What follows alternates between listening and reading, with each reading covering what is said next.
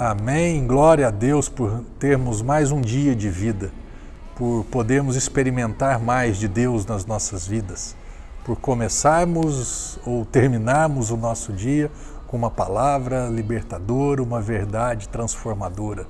Esse texto aqui, quando Jesus né, ele vai ao encontro dos seus discípulos, andando sobre as águas, e aí ele, né, Pedro fala: Se és tu mesmo, Senhor, manda-me ir ter contigo por sobre as águas, e Jesus fala: Vem.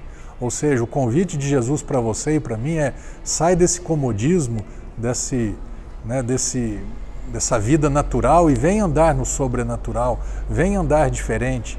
E Pedro, quando ele sai do barco olhando para Jesus, ele vai prevalecendo sobre o natural, ele vai prevalecendo sobre as ondas, sobre o vento, sobre tudo e sobre aquilo, e vai dando certo, até que no versículo 30, todavia, Pedro, reparando na força do vento, do vento, teve medo e, começando a afundar, gritou: Senhor, salva-me. Eu amo isso daqui. Versículo 31.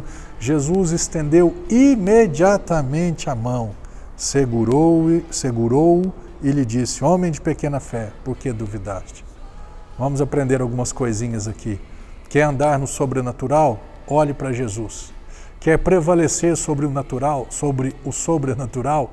Mantenha-se firme, olhando atentamente, fixamente para a cruz vazia, para o túmulo vazio, que fala de perdão, fala de justificação, fala que você é um filho de Deus, que você não só pode, mas você deve andar de uma forma diferente, acima desse natural.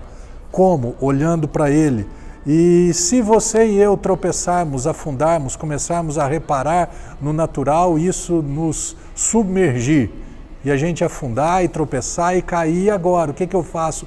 A Bíblia fala que Pedro gritou: Senhor, me salva. E a reação de Jesus foi o quê?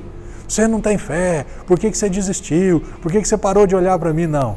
A reação imediata de Jesus foi, estendendo a mão, trouxe ele de volta. Colocou ele acima do natural de novo. Aí sim, deixa eu te falar uma coisa, Pedro. Sabe onde que você falhou? Quando você parou de olhar para mim.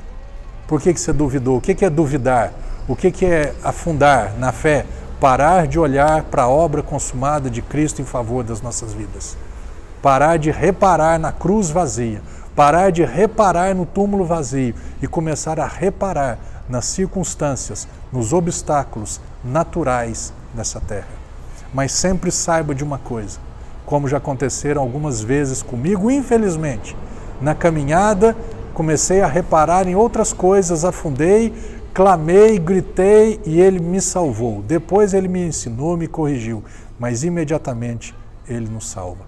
Se você estiver né, precisando de um socorro, porque você falhou, pode clamar, pode falar: Jesus me salva, porque Ele vai te restaurar, Ele vai te salvar, independentemente do que você fez, do lugar onde você está, Ele é bom.